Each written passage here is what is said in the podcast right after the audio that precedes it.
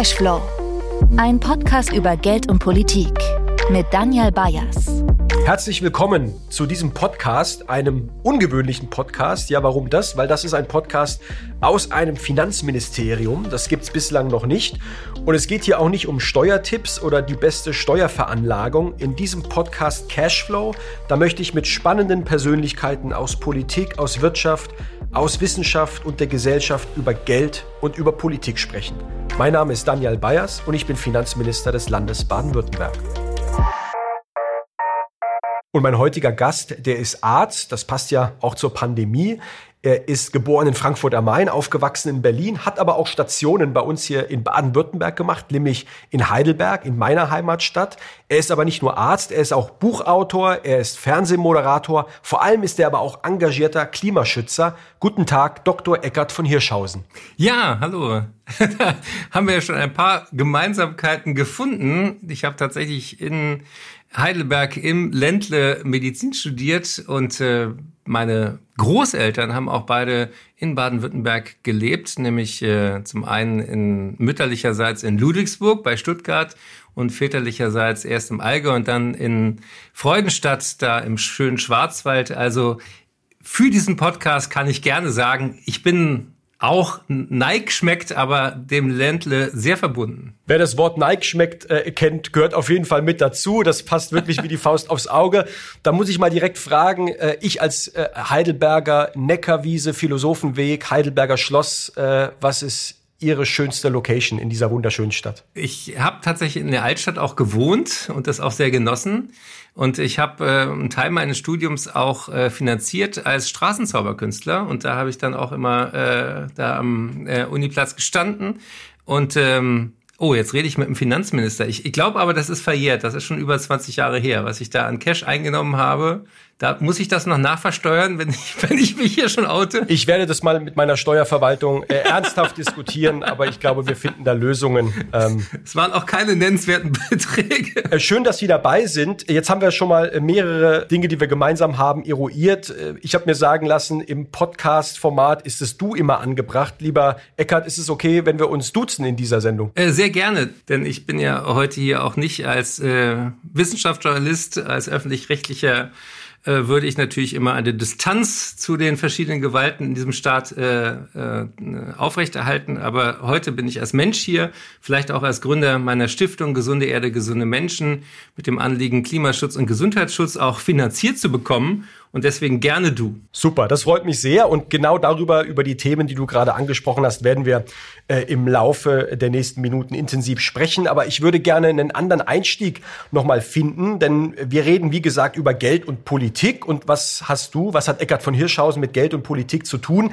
Und bei der Vorbereitung auf diese Sendung bin ich auf eine Sendung in den 90er Jahren gestoßen. Geld oder Liebe, da waren sie da, da warst du damals Gast in der damaligen Show von Jürgen von der Lippe. Die jungen Zuhörer kennen die Sendung wahrscheinlich gar nicht mehr. Da muss man sich entscheiden zwischen Geld oder Liebe, wie der Name schon sagt. Und wofür hast du dich denn damals entschieden? Für die Liebe und äh, das würde ich heute auch noch machen, aber ich würde vorher meine Frau fragen. Das ist, glaube ich, immer gut, vorher die Frau zu fragen. Übrigens beim Geld und bei der Liebe. Aber ähm, ich komme zurück zum Geld. Wir haben kurz vor Weihnachten den Landeshaushalt in Baden-Württemberg verabschiedet. Das sind 57 Milliarden Euro äh, die wir dieses Jahr in die Hand nehmen. Und wir wollen damit natürlich einen positiven Beitrag für die Menschen, für die Bevölkerung, für die Gesellschaft leisten. Und äh, du hast ja auch mal ein Buch über Glück geschrieben. Deswegen muss ich einfach diese Frage stellen, macht Geld glücklich? Kann Geld glücklich machen? Äh, ja. Und zwar dann, wenn man sehr wenig davon hat. Also ähm, ich habe mich auch in der Vorbereitung auf diesen Podcast natürlich auch nochmal dran erinnert, äh, wie äh, wechselvoll deine und meine Familiengeschichte ist.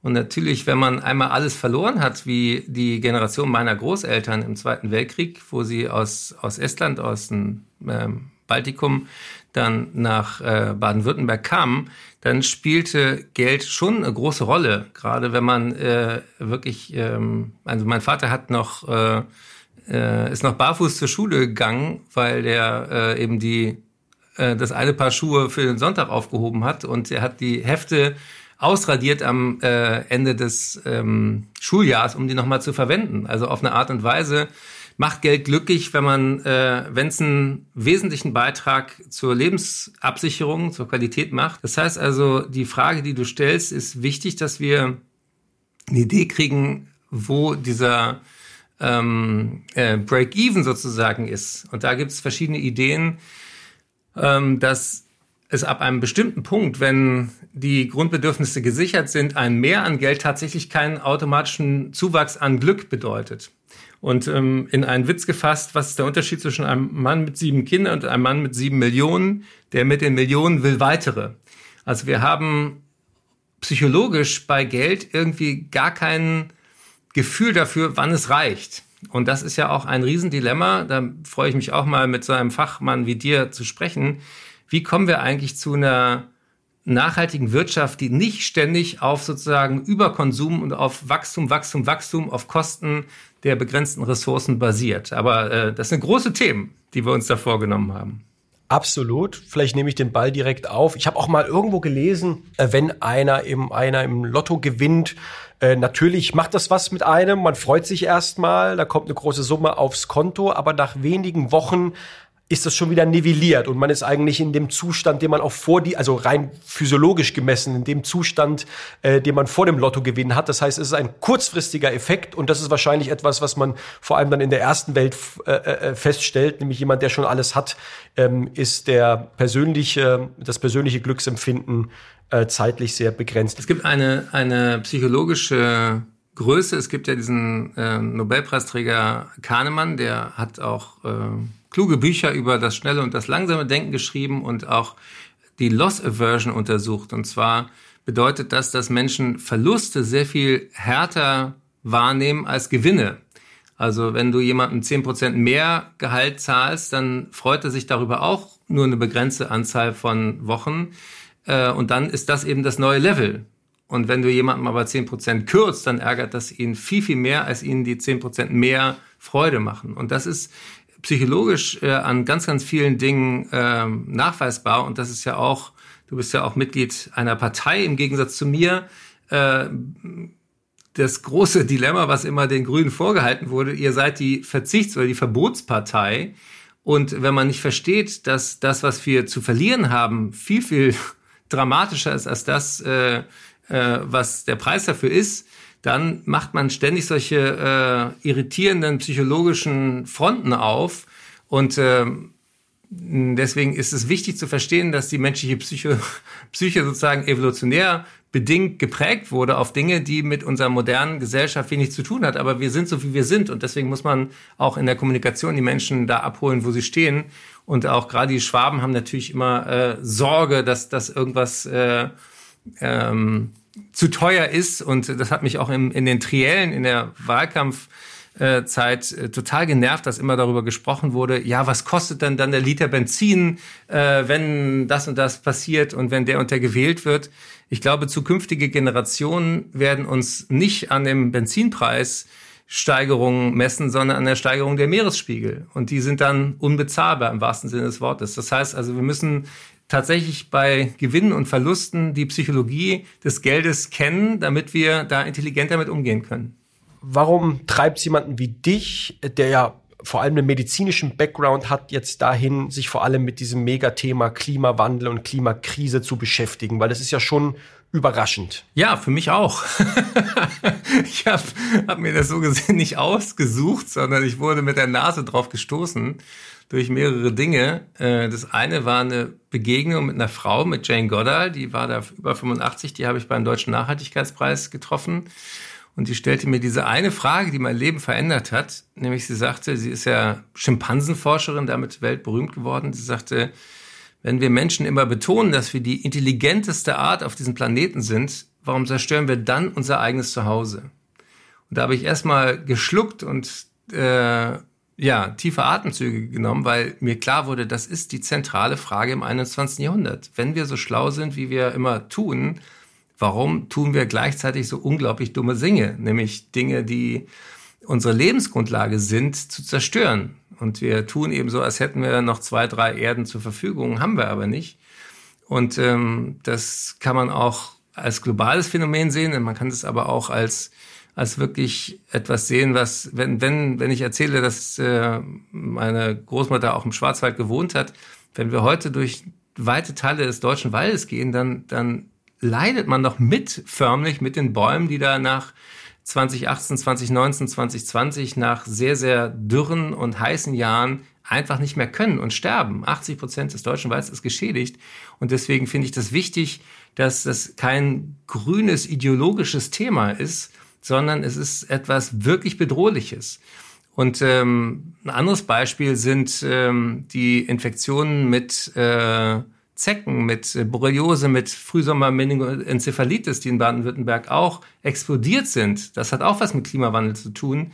Warum? Weil die Zeckenüberträger normalerweise in den harten Wintern absterben. Und wenn es zu warm ist, dann überleben größere Populationen. Es kommen auch noch invasive neue Zeckenarten dazu.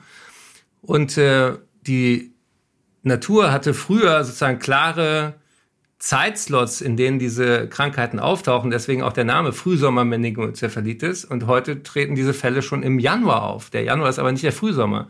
Das heißt, wenn du hinguckst, findest du überall Verbindungen zwischen der Klimakrise und der menschlichen Gesundheit. Und das hat bisher in Deutschland maßgeblich auch gefehlt als Teil der Kommunikation, weil wir immer so getan haben, als wenn Klimaschutz was für Eisbären ist. Aber wir müssen nicht das Klima retten, sondern uns Menschen. Genau, jetzt hast du, glaube ich, einige wichtige ähm, Punkte ja schon erwähnt und ich würde gerne mit dir im weiteren Sinne über Politik und Geld sprechen. Darum soll es ja auch in diesem Podcast gehen. Und genau diese beiden Punkte spielen ja beim Klimawandel und auch beim Klimaschutz eine wesentliche Rolle, nämlich politische Entscheidungen, die richtigen politischen Entscheidungen zu treffen und natürlich auch Geld. Und das fängt ja vor allem auch im Kleinen an. Du hast das ja gerade schon auch mal anklingen lassen.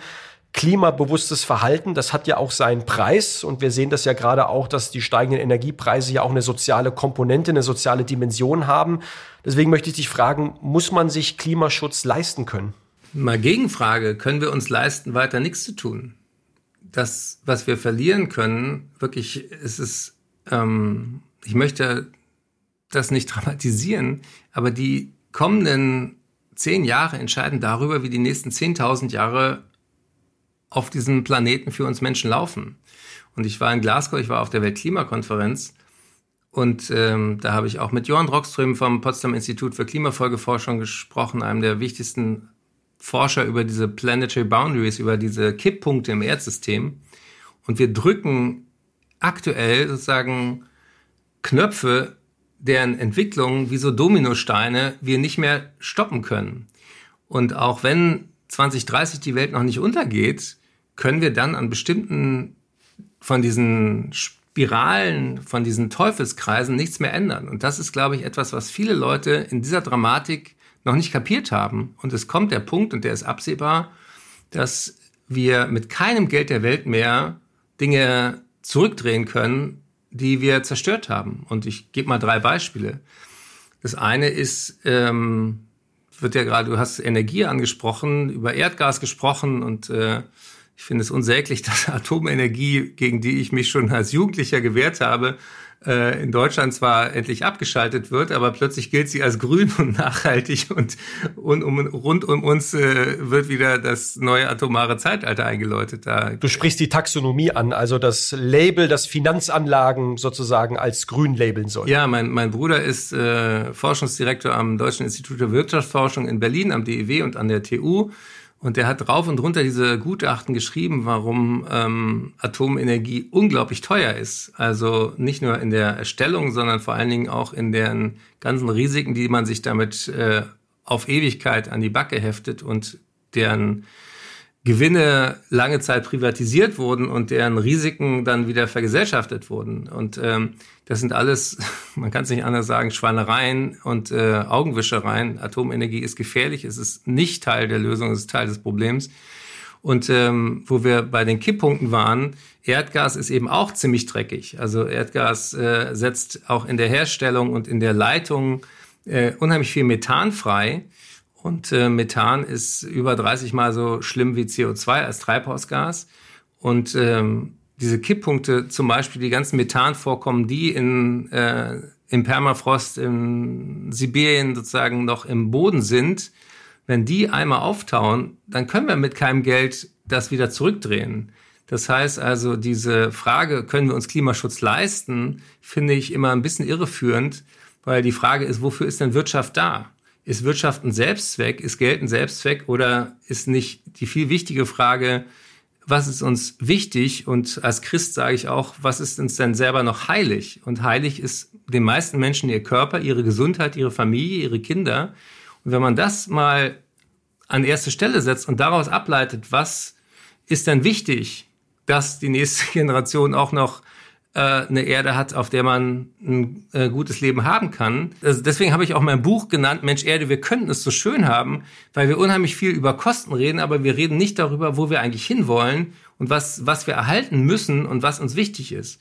Und diese Kipppunkte sind zum Beispiel das Auftauen von den Permafrostböden. Der nächste Kipppunkt ist der Amazonas, der Regenwald, wo auch äh, mir auf dem World Health Summit die Augen geöffnet wurden, als ein Gesundheits- äh, äh, Forscher aus Ghana sagte, ich sagte, Mensch, wie kann das sein, dass wir immer weiter ähm, Regenwald und auch tropische Wälder in Afrika abholzen? Und er sagte, naja, ganz einfach, solange ein Baum uns mehr wert ist, wenn wir ihn in Bretter schneiden, als wenn er Wurzeln und Blätter hat, solange werden Bäume gefällt werden. Das heißt also, der Grundgedankenfehler im Wirtschaftssystem ist doch, dass wir der Natur überhaupt keinen Wert zumessen und dass wir nicht einkalkulieren, dass sie ständig Dinge für uns tut, ohne ein Preisschild dran zu haben und ohne uns eine Rechnung dafür zu schreiben. Aber die Rechnung kriegen wir. Die Frage, können wir uns das leisten oder nicht leisten? Wir geben im Moment immer noch unglaublich viel Geld in Deutschland, aber auch Europa und weltweit aus für die völlig falschen Dinge. Zum Beispiel für Milliardensubventionen für fossile Energie. Warum? Kannst du mir das mal erklären? Du bist doch jetzt Finanzminister. Ja, das ist äh, in der Tat ein Thema äh, immer gewesen in der Vergangenheit, äh, dass man mit Subventionen ja neue Technologien fördert. Übrigens auch der, der, die sogenannte EEG-Reform, damals ja unter Rot-Grün eingeführt, hat ja dazu geführt, dass wir überhaupt den überhaupt mal losgelegt haben mit den äh, Erneuerbaren, mit dem Ausbau der Erneuerbaren. Und wir haben es versäumt, über die Jahre und Jahrzehnte aus alten, aus fossilen Te äh, Technologien frühzeitig dann auch mal Subventionen da aus auszusteigen. Ich habe da eine große Hoffnung, dass sich die neue Bundesregierung bei dem Thema ja einiges vornimmt. Es gibt ja eine neue Bundesregierung. Ich habe selbst bei dem Koalitionsvertrag mit äh, verhandeln dürfen. Ähm, aber aus dem Papier muss natürlich jetzt Praxis und konkrete Politik werden. Und meine Hoffnung ist dafür da natürlich auch groß, dass wir in dem Bereich jetzt auch wirklich umschwenken. Und ich möchte einen Punkt nochmal äh, aufgreifen, den du eben angesprochen hast. Ein Christ würde sagen Bewahrung der Schöpfung. Man kann es auch un, äh, äh, sozusagen, man kann es auch laizistisch sagen, äh, Erhaltung der biologischen Lebensgrundlagen. Da geht es übrigens ja nicht nur um das Thema Klima, es geht Artenschutz, Artenvielfalt, auch das hast du ja äh, angesprochen. Und da sind wir auch mittendrin in den Dilemmata, in denen wir manchmal stecken. Du sprachst gerade selbst von der Taxonomie.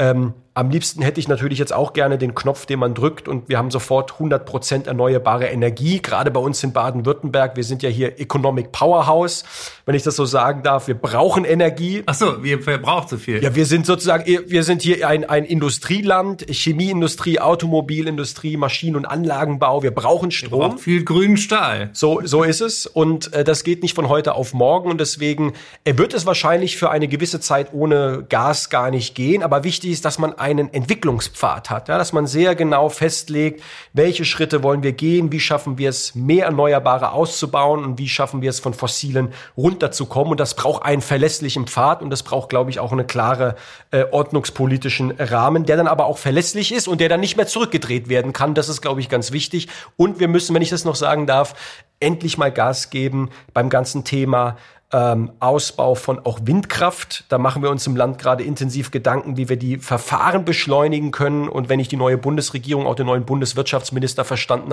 richtig verstanden habe, ist das jetzt auch Top-Thema der neuen Bundesregierung. Denn da ja, da haben wir in der Vergangenheit nicht die Sprünge gemacht, die wir machen müssten. Ich glaube, das sprechen die Zahlen auch eine ganz klare Sprache. Warum gibt es denn keinen gescheiten CO2-Preis in Deutschland? Naja, auch das ist ja jetzt verabredet worden, ähm, dass man mit der neuen Regierung den jetzt sukzessive ansteigen lassen möchte, der ist viel zu niedrig, weil er weit, weit weg davon ist, die ökologische Wahrheit zu sagen. Das ist ja der Sinn hinter so einem CO2-Preis, weil wenn wir jetzt bei einem CO2-Preis in Richtung von 100 Euro oder noch mehr wären, dann würden sich Kohlekraftwerke ja gar nicht mehr rentieren. Dann würde sich, da würde der Markt das sozusagen äh, regeln. Äh, übrigens, wenn ich den Werbeblock machen darf, in der Vergangenheit äh, war es vor allem auch das Land Baden-Württemberg, was sich über den Bundesrat dafür eingesetzt hat, dass wir überhaupt ein klares kleinen Sprung gemacht haben bei der CO2-Preisung. Damals war, glaube ich, der Vorschlag bei 10 Euro, der wurde dann hochgehandelt auf 20, aber es ist immer noch weit weg von dem, ähm, wo der Preis eigentlich sein sollte. Ich glaube, wichtig ist, dass dieser Preis jetzt sukzessive ansteigt. Und ich glaube, dass es auch eine Chance für Unternehmen ist, weil wenn es einen verlässlichen, einen planbaren, einen langfristigen Rahmen gibt und ich weiß, da wechselt nicht jedes Jahr oder alle vier Jahre, wenn es mal einen Regierungswechsel gibt, äh, die Methodik, dann kann ich mich darauf auch verlassen und in dem Kontext dann auch Geschäftsmodelle entwickeln. Und das würde ich vielleicht auch als Frage an dich nochmal zurückspielen. Das hast du wahrscheinlich sehr zugespitzt gesagt und gemeint und ich glaube ja auch ein bisschen an Kritik da äh, einstecken müssen, als du in meiner Talkshow neulich mal gesagt hast, äh, dass dir, dir so die Priorisierung der Wirtschaft auf den, auf den Senkel oder auf den Sack. Das waren, glaube ich, deine Worte. Ich kenne das, ich finde es auch gut, mal in der, in der, im politischen Raum manchmal auch zugespitzt ähm, Aussagen zu formulieren. Aber müssen wir auch nicht die Wirtschaft mitdenken, weil das sind ja eigentlich Partner bei dieser Transformation. Du hast den Automobilsektor, der bei uns eine wichtige Rolle spielt, angesprochen. Wenn wir das hinbekommen möchten, wenn wir die Leute, wo ja auch viel Arbeitskräfte dranhängen, mitnehmen möchten, und die Unternehmen auch auf dem Weg der Transformation begleiten, müssen wir die nicht eigentlich als Partner bei dieser Transformation verstehen? Ja, also die ähm, diese CO2-Bepreisung, um da nochmal gerade anzuschließen, hätte ja auch für die Automobilindustrie bedeutet, dass man sehr viel schneller auch aus Verbrennungsmotoren dann rauskäme, wenn klar gewesen wäre, ähm, es gibt da einen Plan für. Und da setze ich auch einerseits Hoffnung in die neue Regierung. Auf der anderen Seite muss man ja gucken, dass das Umweltbundesamt zum Beispiel auch Berechnungen hat, dass der eigentlich CO2-Preis, wenn man die Schäden äh, auch in die Zukunft äh, weiter mitbedenkt, bei 500, 600 Euro liegen müsste. Und wenn wir jetzt bei noch nicht mal einem Zehntel davon sind, ist das weit weg von dem, was der Schaden ist. Das heißt, ähm, andere Länder, die Schweiz, Schweden, sogar England, äh, machen ja auch vor, dass auch ein CO2-Preis von über 100 Euro nicht dazu geführt hat, dass deren Wirtschaft zusammenbricht, sondern dass sie im Gegenteil diese Transformation eher schneller hinkriegen als wir. Deswegen glaube ich, dass das, was wir Jahrzehnte in Deutschland gemacht haben, dass wir immer sagen, die Interessen der Automobilindustrie an erste Stelle gestellt haben, dass das falsch ist. Und ähm, dass wir sagen, natürlich auch, wenn wir jedes Auto durch ein Elektroauto ersetzen, nicht zur Verkehrswende kommen, das ist auch Teil der Wahrheit. Das heißt also, wir brauchen eine Infrastruktur. Ich ähm, wurde äh, vor wenigen Tagen Professor in Marburg und da habe ich, hab ich auch wieder, äh, weil ich äh, bekennender Bahnfahrer bin, äh, nur mit Ach und Krach diese zweimal Umsteigen hingekriegt, weil das wieder nicht funktionierte. Und ähm, das nervt. Also wenn, wenn du guten Willens bist, eben nicht mit dem Auto hinzufahren, sondern öffentlich, und dann aber dich immer wieder Depp äh, anstrengen musst und für alles Verständnis haben sollst, da frage ich mich, warum haben wir in Deutschland nicht äh, viel, viel mehr auch dafür getan, dass es Alternativen gibt zum Auto? Und ähm, Deswegen ist diese, dieses in Watte packen der Automobilindustrie, glaube ich, historisch kontraproduktiv gewesen. Hätte man auch vor Jahren schon gesagt, nee, das und das äh, Mitte der 20er müsst ihr aus dem Verbrennungsmotor raus sein und dann kostet äh, eine Tonne CO2 das und das und dann will auch keiner mehr diese dreckigen Verbrenner haben. Das wäre, da wären wir wahrscheinlich weltweit eher vorne dran, als jetzt äh, hin, hinterher zu hecheln. Eckert, lass uns noch ein bisschen über äh, Geld sprechen. Ähm, darüber soll es ja auch hier gehen. Und ich habe ja vorhin schon versucht anklingen zu lassen, bin davon überzeugt und du ja offenbar auch, dass man mit Geld auch ganz viel gute Dinge machen kann, gerade wir im öffentlichen Raum, in der Politik. Unsere Aufgabe ist es ja auch mit der Finanzpolitik ähm, bestmögliche Bedingungen auch für die Bevölkerung, für die Menschen äh, zu schaffen in den letzten Jahren ist auch immer stärker das äh, Thema Klimaschutz und Nachhaltigkeit in die Finanzpolitik reingekommen. Wir haben uns beispielsweise übrigens auch für den Koalitionsvertrag die Aufgabe gegeben, unsere Finanzpolitik am 1,5 Grad Ziel konsequent auszurichten. Das sind dicke Bretter, die wir da äh, bohren. Auch in meinem eigenen äh, Bereich als Finanzminister des Landes, der ja auch für unsere Gebäudebestände zuständig ist. Wir wollen eine klimaneutrale Landesverwaltung bis 2030. Also alle Finanzämter, alle Unikliniken, alle Schlösser, alles alles, was das Land Baden-Württemberg da draußen so besitzt, hin ähm, zu äh, Nachhaltigkeit zu bringen. Das ist nicht einfach, aber genau da legen wir die Schwerpunkte.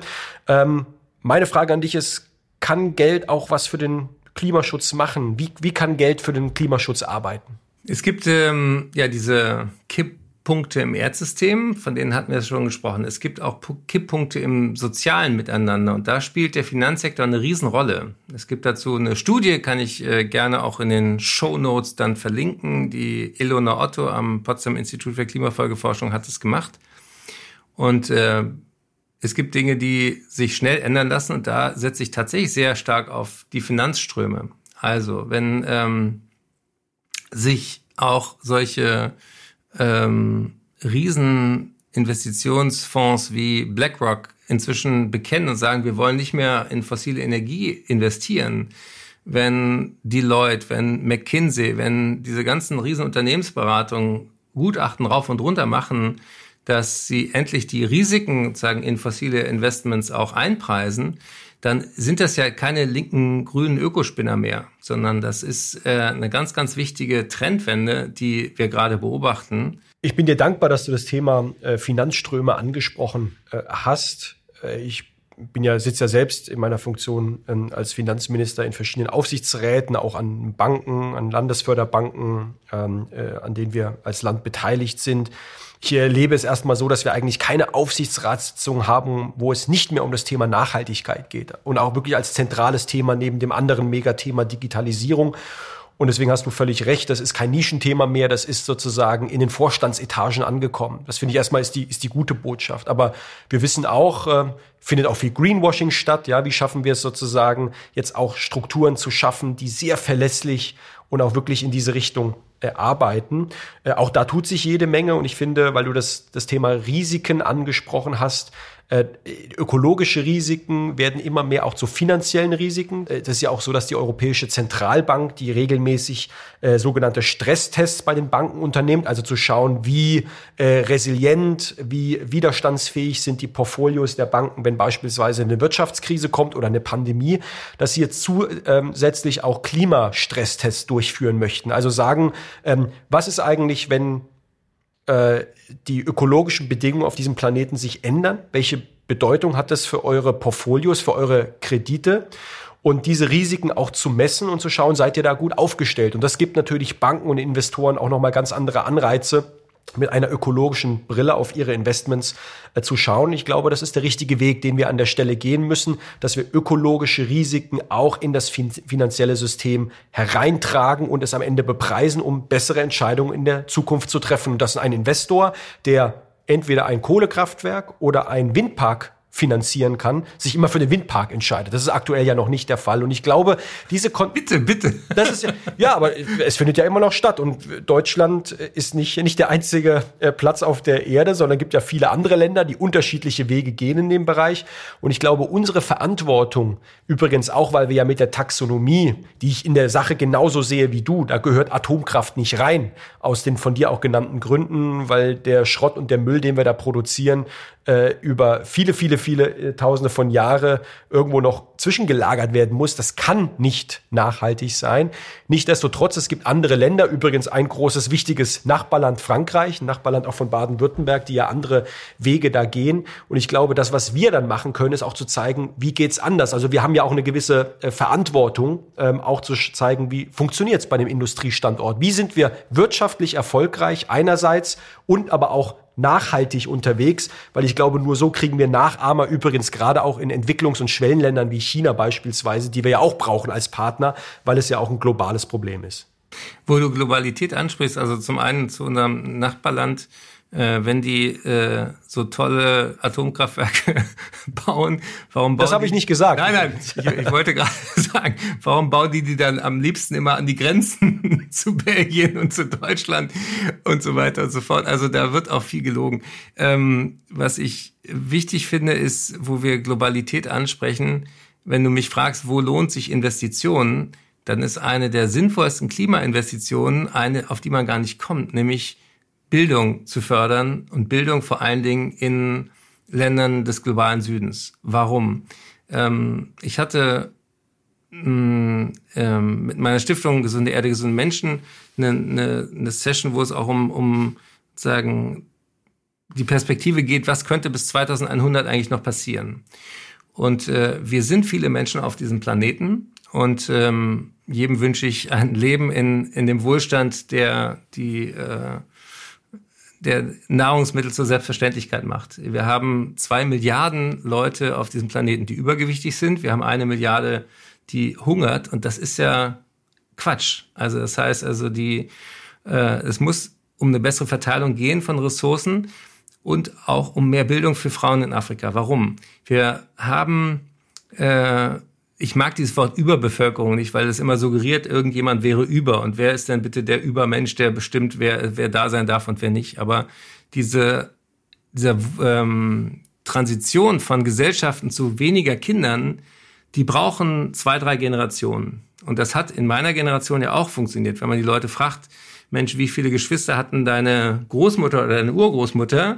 Dann gab es da auch Familien mit sieben, acht Kindern. Und heute gibt es die eben nur noch dort äh, global, wo die Menschen extrem wenig Geld haben und wo Kinder sozusagen Teil der Zukunftssicherung sind. Wenn wir Bildung für Mädchen in Afrika stärker finanzieren, dann haben wir als Weltgesellschaft damit einen der größten Klimaschutzfaktoren, weil die selber bestimmen, wann sie Kinder kriegen, wie viele Kinder sie kriegen wollen, mit wem. Die werden berufstätig, die haben eine Perspektive und äh, sind effizienter in ihrem eigenen Wirtschaften und, und, und. Und das sind so Zusammenhänge, wo ich auch in der Recherche für mein Buch Mensch Erde, wir könnten es so schön haben, erst darauf gestoßen bin, dass wir manchmal irgendwie nur in Geld denken, dass die sinnvollste Investition aber etwas sein könnte, was, was mit, ähm, ja, mit, mit geistiger Entwicklung zu tun hat. Und was ich mir auch wünsche, und ich freue mich auch, dass Claudia Roth äh, aus deiner Partei jetzt die Kulturstaatsministerin geworden ist, dass wir Kunst und Kultur als eigenen Wert auch begreifen. Ja, also nicht, nicht so im Sinne von, welche Kunstwerke kaufe ich heute, die in äh, zehn Jahren mehr wert sind, sondern dass wir sagen, ein gutes Leben hängt nicht automatisch am Ressourcenverbrauch. Und ähm, wenn wir verstehen, also die, die äh, Möglichkeiten, eine gute Zeit zu haben auf diesem Planeten, hat viel mit Kultur zu tun. Mit äh, ich kann ein Buch lesen. Da atme ich ein und aus. Da habe ich keinen großen CO2-Ausstoß. Ich kann in ein Konzert gehen.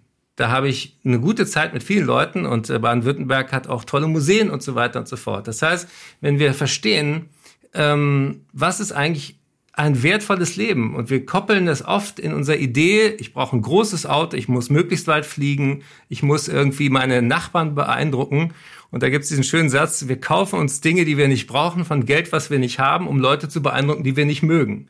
Und aus diesem Spiel müssen wir raus. Und das heißt, wir brauchen eine Idee von Share Economy im Sinne von, vielleicht kann ich ja auch mein Auto teilen mit jemandem. Vielleicht muss ja nicht jeder sein eigenes haben. 95 Prozent der Zeit stehen die eh rum wie könnten Innenstädte so freundlich sein, dass ich gerne mit dem Rad fahre? Ja, wenn man einmal in Kopenhagen war, weiß man, das ist doch kein Verzicht, das ist ein Gewinn an Lebensqualität wie kann ich denn äh, sagen auch Parks wieder mit Leben füllen? Ja, wo ich dir vorhin erzählt habe, ich habe in Heidelberg auf der Straße gezaubert. Das geht in vielen Städten in Deutschland nicht, weil die Innenstädte laut sind, weil da überall Autos fahren. Du kriegst gar keinen Ort hin, wo du mal mit Menschen gemeinsam äh, Spaß haben kannst. Ähm, das heißt also, wir haben viele, viele dicke Bretter und wir haben aber, und das finde ich schön, doch eigentlich, es ist ja genug Geld auf diesem Planeten vorhanden was wirklich wertvoller wird nach vorne raus, ist zusammenhängende Naturflächen, zusammenhängende Wasserflächen, wo nicht alles, alle Fische tot sind und wo nicht alles rausgeholt wurde. Das heißt also, wenn wir begreifen, dass das Kostbarste, was wir der nächsten Generation hinterlassen können, nicht Geld ist, sondern eine intakte Erde. Ich glaube, dieser Mind äh, würde man das heute wahrscheinlich nennen. Den zu knacken, das ist die große Aufgabe in diesem Jahrzehnt. Ja, ich glaube, du sprichst wichtige Punkte an. Ich höre auch, das möchte ich so offen sagen, so ein bisschen Kapitalismuskritik auch zwischen den Zeilen bei dir, bei dir raus. Äh, und natürlich muss man auch immer fragen, wie man das System äh, besser machen kann. Ähm, aber auch das zeigt uns ja hier und da immer äh, die Dilemmata auf, in denen wir ähm, äh, stecken. Wir sind ja ein diverses Land und, und in den Städten, wo ich dir recht geben würde, wo wir hinkommen müssen, zum auch den, den Fußgänger, die Fußgängerin stärker auch als äh, Verkehrsmedium zu erkennen, wie wir auch die Städte wieder lebenswert gestalten können und nicht mehr nur die autogerechte Stadt bekommen. Aber gerade in ländlichen Gebieten, ländlichen Räumen, von denen wir auch gerade in Baden-Württemberg ja viele haben, wo individuelle Mobilität auch immer noch eine Rolle spielt, dass wir da sozusagen auch differenziert äh, vorgehen. Ich glaube, das ist, glaube ich, immer ganz wichtig, dass wir auch nicht alles über einen Kamm scheren, sondern sozusagen auch jeweils die individuellen Gegebenheiten der Menschen in den Blick nehmen. Weil ich glaube, dann gewinnen wir sie auch beim Partner, als Partner bei dem Strukturwandel, bei den Veränderungen hin zu mehr Nachhaltigkeit, hin vor allem zu mehr ökologischer Nachhaltigkeit. Du bist ja auch Botschafter der Stiftung für die Rechte zukünftiger Generationen. Äh, und äh, so viel ich weiß, bist du auch selber Vater geworden, oder? Ja, vielen Dank, äh, dass du dich so gut informiert hast. Vor einem halben Jahr bin ich, äh, habe ich Nachwuchs bekommen, genau. Was hat das für dich verändert? Dieses Wissen, dass da jemand heranwächst, der dir auch Fragen stellen wird irgendwann. Spielt deine Verantwortung für die nächsten Generationen in deinem politischen Denken auch eine Rolle? Absolut. Also es gibt ja ähm, ein altes ähm, Wahlplakat äh, einer Partei, der ich nahestehe. Äh, da steht drauf, ähm, wir haben die Erde nur von unseren Kindern geborgt. Ja, das ist ja auch ein, ein Claim, glaube ich, mit dem sich viele identifizieren können, äh, die im Bereich der Nachhaltigkeit auch unterwegs sind. Und ich würde sagen, das bringt es eigentlich ziemlich genau auf den Punkt. Und ähm, natürlich hat auch noch mal der Umstand, dass ich selbst Vater geworden bin, auch noch mal das politische Denken verändert nicht, dass ich jetzt politische Position verändert habe, aber man stellt sich auf einmal, auf einmal andere Fragen. Ja, da hast du äh, völlig recht und legst, glaube ich, auch den Finger in die, in die Wunde. Und ich stecke auch in den Dilemmata drin. Übrigens, jeden Tag sehe ich die. Ich sehe die Aufgaben, die wir eigentlich leisten müssten. Es müsste noch mehr passieren, es muss immer noch schneller gehen. Und man sieht die politische Realität, mit der man tagtäglich zu tun hat. Manche würden sagen, die Mühen der Ebenen. Und, und, und da gibt es ein Gap. Und diesen Gap zu verkleinern und das zusammenzubringen, das muss man hinbekommen. Der Armin Nassé hat es mal sehr schön gesagt, ja, wir können uns ja auch auf einer grünen Wiese nicht die, die Welt neu bauen, sondern wir müssen sie mit den Bordmitteln der Gesellschaft, mit den Organisationen, mit den Strukturen, die wir vorfinden, gestalten. Ja, das ist ja, glaube ich, auch ein Anspruch von, von Realpolitik. Und gleichzeitig sagen uns kluge Wissenschaftlerinnen und Wissenschaftler und die allermeisten Leute ähm, äh, glauben denen ja auch. Das wird ja in diesem neuen Netflix-Film Don't Look Up sehr schön äh, auch karikiert. Äh, was passiert, wenn man nicht auf diese Menschen äh, hört, äh, wenn wir das sehr ernst nehmen, dass wir da ein paar sehr unbequeme Fragen vor der, vor der Brust haben. Und deswegen auch jetzt in meiner Funktion als Finanzminister, ich bin davon überzeugt, dass man mit Geld, mit staatlichem Geld sehr viel Gutes in dem Bereich machen äh, kann. Und wir deswegen auch unsere Finanz- und Haushaltspolitik immer stärker auch im Gedanken der Nachhaltigkeit ausrichten. Du hast vorhin die schwarze Null angesprochen. Ich glaube, es braucht beides finanzielle Nachhaltigkeit, dass wir unseren Kindern nicht zu viel Schulden hinterlassen. Aber das bringt nichts, die schwarze Null einfach nur jedes Jahr zu erreichen und sagen, klopfen wir uns auf die Schulter, wenn wir nicht gleichzeitig auch genügend in eine ökologische, in eine nachhaltige Infrastruktur, also im Bereich der Energieversorgung, der Mobilität, ähm, der Passivhausdämmung und so weiter äh, investiert haben. Das gehört beides zusammen und äh, ich glaube, ähm, nur wenn wir das auch gesamthaft denken, dann schaffen wir es auch genug Partnerinnen und Partner da draußen in der Zivilgesellschaft, in der Wirtschaft, bei den Unternehmen, bei den Gewerkschaften ähm, gewinnen, äh, um diesen Weg auch wirklich konsequent äh, weiterzugehen. Aber das ist jeden Tag auch ähm, natürlich ein Struggle, ja, das sage ich auch ganz offen. Also ich gehe auch manchmal abends ins Bett und denke, Mensch, machen wir eigentlich genug? Passiert es schnell genug? Wie können wir äh, noch mehr machen? Und deswegen glaube ich auch, dürfen wir nicht dem Gedanken erliegen, zu glauben und, und so staatsgläubig zu werden, zu sagen, nur der Staat kann alles regeln und, und kriegt das jetzt alles hin, sondern wirklich auch viele Partner draußen zu gewinnen. Und deswegen fand ich es auch super, dass wir heute ein paar äh, Gedanken darüber austauschen könnten, wie können wir privates Kapital beispielsweise auch stärker mobilisieren, um etwas Gutes zu tun. Ich möchte noch mal ein sehr konkretes Beispiel nehmen. Äh, nehmen wir mal den Impfstoff. Das ist ja atemberaubend, dass wir überhaupt nach zwölf Monaten dieser Pandemie einen Impfstoff haben. Normalerweise dauert es ja, ist es ja ein Zyklus von fünf, sechs Jahren, bis sie dann zugelassen werden. So, und nach einem Jahr in dieser Pandemie haben wir dieses große Glück, diesen Impfstoff zu haben. Jetzt müssen wir noch alle Leute überzeugen, sich auch wirklich impfen zu lassen. Das ist die einige, eine wichtige Aufgabe, die wir haben. Aber ich erwähne das Beispiel deswegen, da ist ja sehr viel Geld reingeflossen. Ja, auch ein bisschen staatliche äh, äh Unterstützung im Bereich Forschung und Entwicklung, aber sehr, vor allem sehr viel privates Risikokapital. Und ich erwähne das Beispiel deswegen, weil es ja schön zeigen kann, ist, dass das auch die Antwort auf gesellschaftliche Probleme sein kann. Ja, wenn wir der Marktwirtschaft, der sozialen Marktwirtschaft eine ökologische Komponente geben, um Kapital und Innovation in die richtige Richtung fließen zu lassen. Ja, ich glaube, das ist, das ist ganz wichtig. Und das ist etwas, was ich mir auch immer vor Augen halte als Politiker, nicht immer zu glauben, ich kann mit einer staatlichen Regulierung oder Verordnung jedes Problem äh, äh, lösen, sondern die Anreize so zu setzen, dass auch die Ideen da draußen mehr zum Klimaschutz beitragen können. Und äh, wenn wir den Weg konsequent weitergehen, hoffe ich, dass wir dann auch jetzt wirklich bei dem Thema insgesamt Fahrt aufnehmen. Aber ich merke, dass es in vielen Köpfen bei vielen Menschen angekommen ist. Und jetzt aber auch nicht mehr die Phase ist, nur noch darüber zu lamentieren, sondern wirklich ähm, Time for Action. Das war fast ein Schlusswort. Das war fast ein Schlusswort. Vielleicht darf ich noch mal zu einem, zu einer, zu einer kleinen Abschlussfrage kommen. Ähm, ich habe in dein Buch natürlich auch reingeschaut, auch in die Vorbereitung auf diesen Podcast und habe da ein Kapitel ziemlich am Schluss, ich glaube, das ist auch so genau gewollt, äh, gestoßen. Es das heißt Good News, was sich schon alles tut. Und ich finde, auch das ist immer entscheidend, schaut man auf das Glas halb voll oder halb leer. Und ich glaube, uns Deutschen wird ja auch immer nachgesagt, wir sind da manchmal so bräsig und unzufrieden und, und, und, und so. Wie, wie stehst du dazu? Glaubst du, dass Optimismus auch eine wichtige, ein wichtiges Element ist bei den großen Herausforderungen, die, vor uns die wir vor uns haben?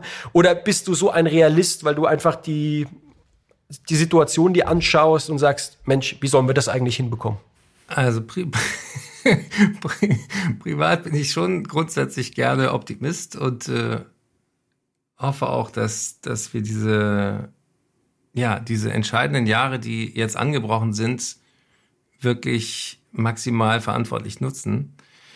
Ich äh, sehe in der Wissenschaft und ich bin über gesunde Erde, gesunde Menschen eben mit Menschen aus sehr unterschiedlichen Ministerien und auch unterschiedlichen NGOs sehr eng im Austausch und der Wissenschaft. Viele negative Entwicklungen gehen viel schneller, als wir das vorhergesehen haben. Und ähm, den Wissenschaftlern wurde immer vorgeworfen, sie sind doch irgendwie hysterisch und alarmistisch und so weiter. Und wenn 22 das Jahr ist, wo wir 50 Jahre den Bericht des Club of Rome's, wo ich inzwischen auch Mitglied bin, äh, feiern müssen, also feiern im Sinne von, seit 50 Jahren ist klar, dass wir gegen die Wand fahren und äh, wir haben diese Warnung über Jahrzehnte nicht ernst genug genommen. Und äh, deswegen bin ich beruflich sozusagen im Moment sehr, sehr gedämpft optimistisch, weil die Probleme, du hast ja auch viele auch in der, in der Ebene eben angesprochen, in der Umsetzung eben viel zu langsam sind. Und unsere Demokratie ja oft dazu tendiert, sich sozusagen auf dem Mittelweg einzu, einzupendeln und äh, Kompromisse zu finden, gerade auch in Koalitionen. Verstehe ich auch, aber das ist für die Dramatik der Diskussion und der Situation eben auch nicht mehr ausreichen. Wir müssen eigentlich mutiger sein, auch unbequeme Dinge zu tun. Und das vor allen Dingen am Anfang der, der Legislatur, wo nicht direkt die nächste Wahl ansteht. Äh, weil dieses Dilemma, in dem ihr Politiker steckt, dass man einerseits den Menschen gefallen muss, auf der anderen Seite, wenn man verantwortlich Politik macht, auch für die nächste Generation, natürlich auch unbequeme Dinge jetzt mal aussprechen muss. Das kenne ich ja auch als Arzt, wenn man sagt, äh, Prävention heißt Krankheiten verhindern, nicht rauchen, bewegen, Gemüse und krieg mal deinen Arsch hoch und ändere mal dein Leben. Das ist leichter gesagt als getan. Und trotzdem werden wir uns nachher in den Arsch beißen, wenn wir es nicht hingekriegt haben. Und deswegen finde ich diesen Zeitsprung wichtig, wenn du sagst Optimismus oder Pessimismus.